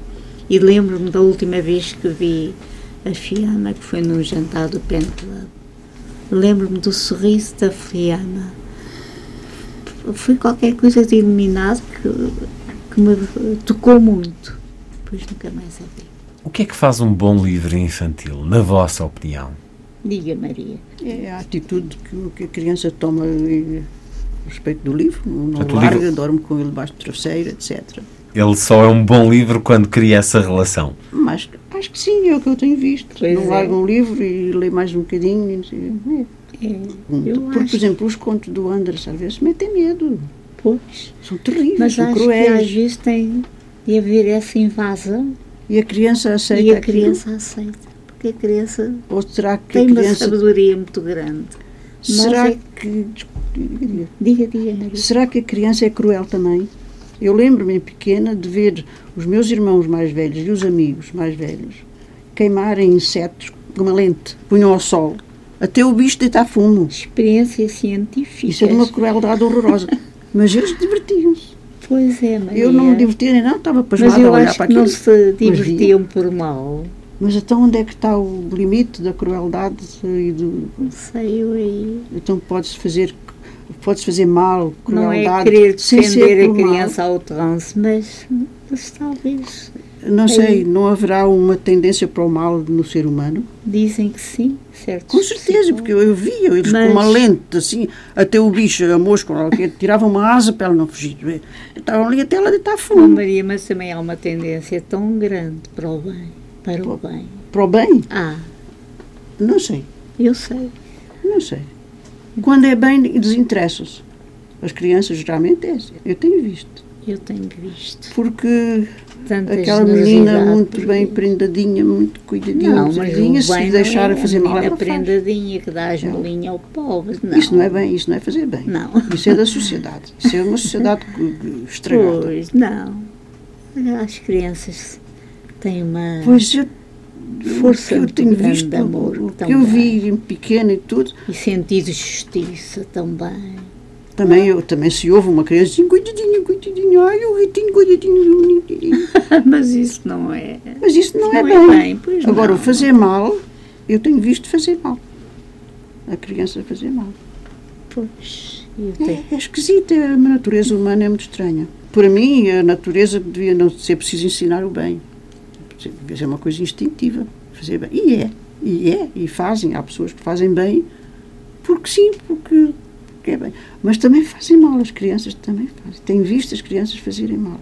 Mas elas Daqui, também não vivem num mundo ascético, pois não. Onde é que elas vão buscar, às vezes, tanta tendência para o mal? Os adultos disfarçam muito bem. Ah, depois E- e disfarçam. disfarçam, E escrevem. Sobre o que faz um, um bom livro, um livro que agrada aos mais novos, como é que olham para o fenómeno Harry Potter, que põe crianças a ler 600 Eu não páginas? conheço, não conheço isso, nem nunca quis conhecer o Harry Potter. Tenho ódio ao Harry Potter. Eh, tem ódio sem conhecer Maria Keila. Isso, isso mesmo. É feio. Mas olha que, que tem, tem dado muitas horas de leitura a, muitos, É, a muitas mas- crianças mas eu não- e adolescentes. não gosto, eu não gosto. E a Matilde conhece o Harry Potter? Conheço, mas E que tal? é um fenómeno. Conte-me lá. É um fenómeno. Mas há daquilo. Mas há. Talvez haja na, concordo na imaginação, mas aí está. Há também tendência para o mal. Há uma grande tendência para o mal. Mas, ó Maria, a fantasia, magia também já existem nos contos do Ah, Anderson. diga, diga. Muita. Magia, fantasia e feitiçaria já existem no- nos grandes clássicos da literatura infantil. Eu sei. Pois, naqueles Então, e o, o Harry Potter, enfim, Eu não é conheço um. o Harry Potter. Não conheço. Descendo Nunca li, disso. não sei. Mas desconfio. Desconfio daquela espessura daquele livro com histórias para crianças. Não pode ser. A não Matilde já, já folheou um pouco do Harry Potter? Agradou-lhe a escrita? Percebeu porque é que os mais novos gostam de, de ler os livros de J.K. Rowling? De certo modo percebo, mas gostaria que eles também gostassem muito de outros livros. Esperemos que esse gosto de ler se espraie por outras, Por outros outros. livros. Numa tese sobre a escrita da Matilde Rosa Araújo, José António Gomes descortinou três grandes temáticas: a infância dourada, a infância agredida e a infância como projeto. O que é que significam estes, estes três olhares sobre a infância Eles- que ele viu em si? Ele descobriu a, a infância dourada, a infância feliz. Uhum. É a primeira infância? Sim, a primeira infância, mas não toda, porque há tanta primeira infância magoada, maltratada. Ah, e depois é a outra infância, é A infância agredida. agredida. Pois também essa é, é agredida de uma maneira espetacular, com certeza. E nós ultimamente Brutal. brutal temos assistido. Bem sei que agora a, comunicação social se interessa mais ou põe mais a nu os problemas da, da infância agredida. Infelizmente, tanta infância agredida, tanta maneira, não é? E a infância como projeto? A infância como projeto talvez seja a infância que, que nós podemos sonhar, amada, comprometida com pela sociedade. A sociedade compromete-se a olhar a infância com respeito, com o amor e com a construção de vida que a criança merece. Julgo eu que foi isso que José António Gomes quis dizer. Maria Keil, hoje há uma forte tendência na ilustração dos livros infantos juvenis para o desenho quase abstrato. O que é que pensa desse género de Não ilustrações? estou bem informada sobre isso. Não tenho visto muito nestes últimos anos. Mas acha que uma- um desenho num livro infantil deve mostrar claramente aquilo que, que representa? Ou, por exemplo, podemos ter quase pintura abstrata num, num livro infantil? Eu, quando faço ilustrações para livros infantis, eh, faço real. Faço. Uma criança é uma criança. É, é assim, pronto. Se é, se é preciso eh, fazer qualquer coisa diferente, é o próprio desenho que terá, ou a menina a pegar no bolo que deixa cair, assim, enfim, eh, não deformo. E não concordo muito com os desenhos deformados para crianças. Bom, até ao Pinóquio ainda vou, porque a história é é assim mesmo. Mas fazer de propósito uma, uma cara de um, boneco com um nariz assim, ou um- uma orelha assim, assim, não concordo nada. O que é que leva hoje a pegar no lápis e a desenhar, Maria Keilo? Encomenda. Só encomenda? Ainda há pouco ouvimos falar de um, de um olhar pela janela de uma situação que, Era. que a motivou Claro, a desenhar. E não foi uma no encomenda. segundo andar. E lá embaixo estavam a fazer um buraco no chão e com máquinas e tudo. Eu, estava sozinha em casa porque o meu marido tinha morrido recentemente. E resolvi fazer aquilo. Olha, Tal como, fez, tal como fez com roupa pendurada, Ah, isso foi tal como fez história. árvores. A Isso não roupa foi encomenda. pendurada- A roupa pendurada é um sucesso.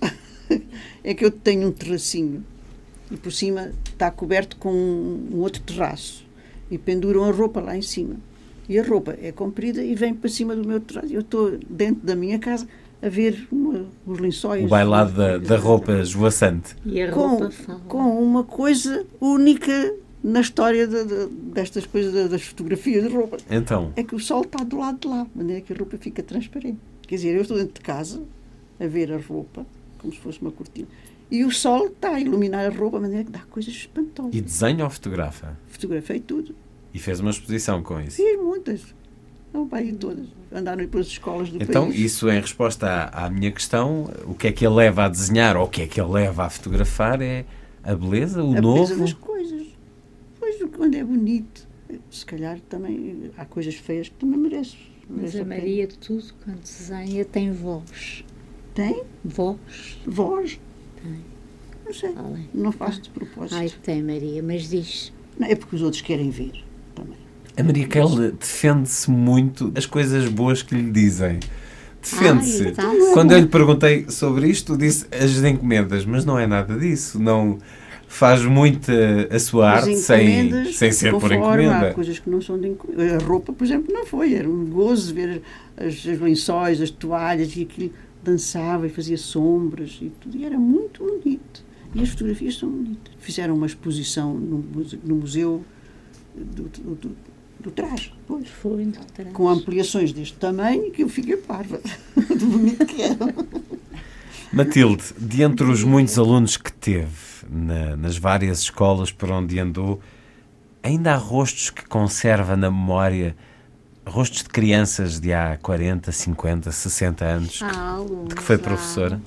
Mas é quase que uma nebulosa. É quase em sonho. É quase em sonho.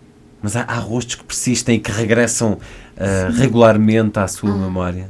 Há, há alguns. Não, sem desmerecer os outros. Mas há. Alguns com quem manteve relações especiais, com quem teve momentos únicos. Ai- ainda encontra alunos seus Às vezes encontro. Encontro. e lembra-se quando eles lhe dizem eu era aquele. Tenho que ficar a pensar quem era. E depois eles dizem e a memória faz a travessia. Apesar de já terem passado muitos anos. Muitos anos. O que é que as levou a juntarem-se em mais um projeto, estes Anjos de Pijama, o vosso último livro? Maria. Quem é que teve a ideia de vamos fazer mais um livro? Maria aponta para Matilde. Pois, eu fui atrás. Matilde olha para Maria. Ela encomendou-me umas coisinhas e eu fiz. Eu não encomendo. Então não foi Eu pedi. Pedi, sim, senhor. Não pediu, não Eu pediu. não faço sugeriu. encomenda. Sugeriu. Eu pedi à minha amiga Maria, Eu a fiz- grande Maria, Grande Maria, Mas isto é dela. estes foi. anjos.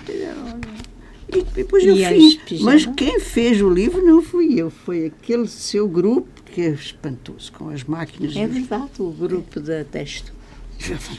Ai, eu fiquei tão contente com E depois inventei este bicho.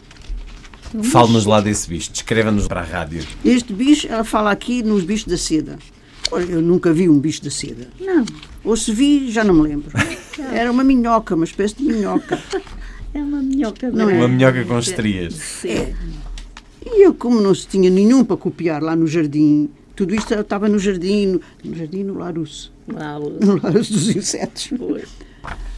Inventei este e disse lá, não, este não é para entrar no livro. Estava lá escrito. Depois puseram, ainda bem que puseram que ele tem uma cara gira. Tinha visto ser. É uma minhoca. Escreveram tantos livros. Eu eh, tenho aqui eh, alguns: O Gato Dourado, A História de um Rapaz. eh, são muitos eh, livros que ainda estão no catálogo do Horizonte. Agora, na Texto Editores, este Anjos de Pijama. Conseguem escolher um que vos tenha sido mais especial? Não, eu, eu só tenho que agradecer à Matilde ter-me dado trabalhos para fazer. Foi tão bom, tão bom, tão bom ilustrar os livros da o que é Matilde. que eu tenho que agradecer? Hã? Então não agradeço nada, mas, mas estou a dizer, olha, gostei muito. Obrigada, Tão Maria. bonito, quero ilustrar as suas coisas. E tão bonito que é ter as minhas coisas E ilustradas. se não fiz melhor Maria. foi porque não sabia. Eu posso. Já há mais projetos? eu queria. Ainda há bocadinho lhe perguntei. Portanto, hoje terá nascido aqui a semente de mais um livro entre Matilde Rosa Araújo e Maria Keil. Se ela quiser, eu faço. Eu quero. Se eu souber. Eu quero. A Matilde Rosa Araújo tem o, o seu nome atribuído à Escola de São Domingos de Rana. Maria Keil vai ter uma exposição, uma homenagem, em breve, ouvi dizer. Não sei. Não? Então é porque é segredo e eu não digo mais nada. Sentem que o país. Ah, já sei. Ah, então já posso dizer mais qualquer coisa. Então diga-nos lá onde é que vai É, ser? no Barreiro, No é? Barreiro, Ah, sim, precisamente. eu pensar que já tinha cometido aqui uma inconfidência. Não, não, sim, não. Vai ter uma, uma, uma exposição e uma homenagem no, no Barreiro. Não vou lá. Não vai? Oh, Maria, vai. Tenho vergonha. Vai, vai. Vergonha. Pois, eh, Porquê que é tão envergonhada? É pequenina. É tímida. As crianças são assim. Mas quem já viveu tanto, Maria? Essa timidez esteve sempre aí? foi sim, senhora, que eu tive uma infância muito esquisita. A infância marca-nos muito? Tanto. A infância das separações. Das separações de pais e mães. É, as crianças são muito, muito tenrinhas, não é? Embora acontece digam, em pequena, ficam para o resto da vida. Sentem que o, o país reconheceu devidamente o, o vosso trabalho? Acho que sim. Sentem-se reconhecidas? Não posso queixar, não. Eu também não. Estou não muito posso grata. Muito grata a todos. Não tenho de que me queixar. Vou morrer sem agradecer. Agradeça já. Aproveita então. Muito obrigada. oh, Maria, mas é verdade. Eu sinto que devo tanto, tanto à vida. É, Apesar. isso é bom. Eu também sinto. Também. Também. Pois é, Maria. Somos duas mulheres felizes. Matilde Araújo e Maria Keiles. O último livro em conjunto, com a autoria destas duas mulheres que marcaram a cultura portuguesa do século XX, chama-se Anjos de Pijama. Há um- uma lista longa de títulos, longa e saborosa para conhecer atrás deste. Matilde Rosa Araújo e Maria Keil, muito obrigado por terem estado na Antena 2. Obrigada. Obrigada, eu também. Eu também, muito E obrigada. obrigada, Matilde, também. Obrigada, mas sim. Uma memória muito grata que recuperei hoje, o encontro em 2008 neste estúdio de Matilde Rosa Araújo e Maria Keil. Matilde Rosa Araújo deixou-nos aos 89 anos, nasceu, passam amanhã 100 anos. Maria Keil, que nasceu em 1914, morreu a 10 de junho de 2012. Deixaram-nos muito.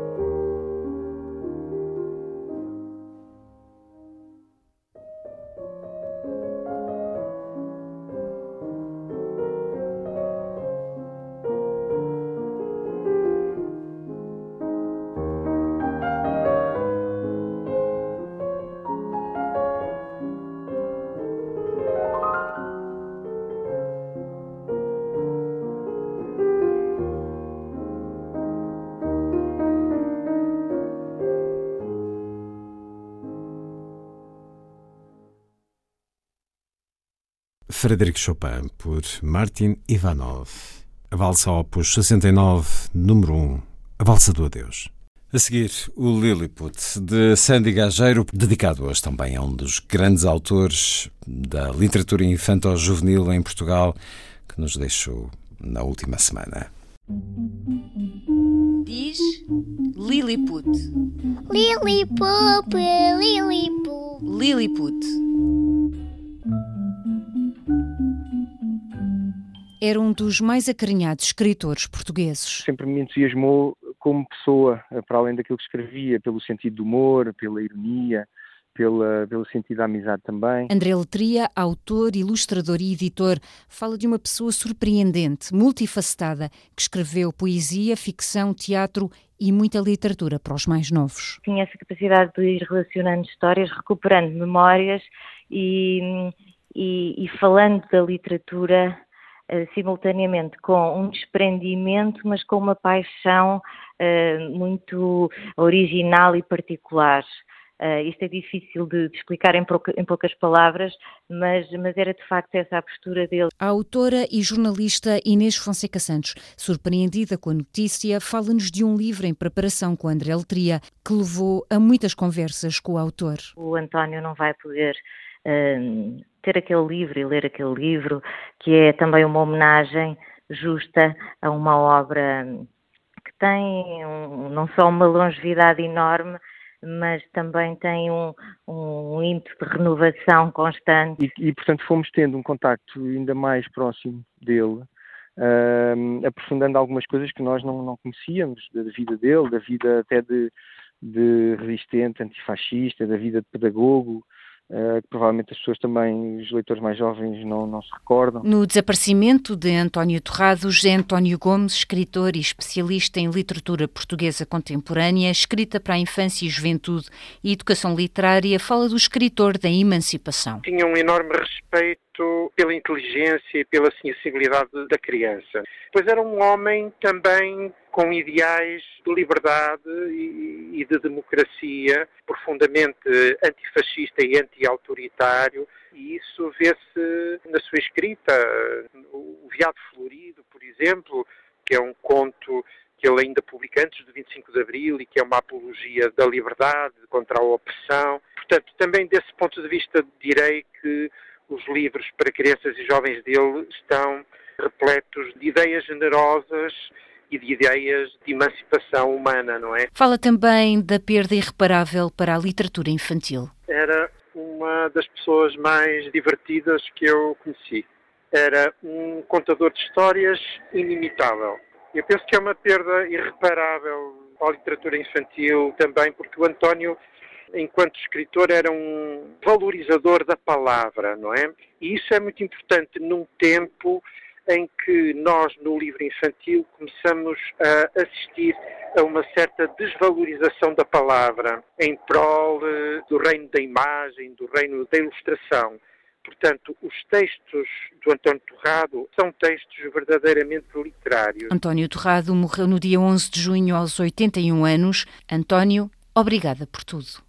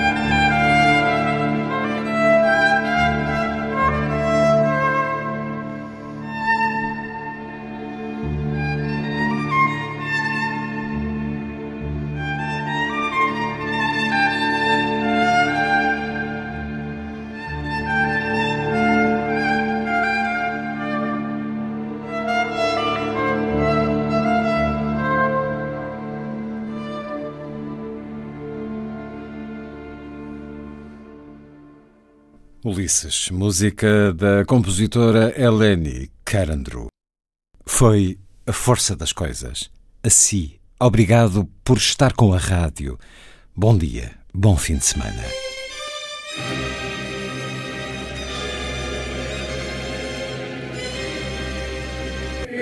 A força das coisas.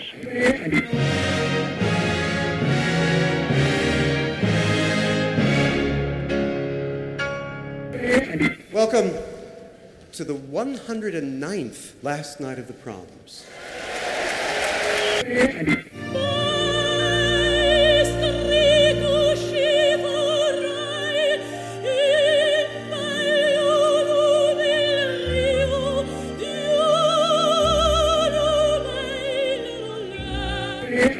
Com certeza, Bach, Mahler, Shostakovich.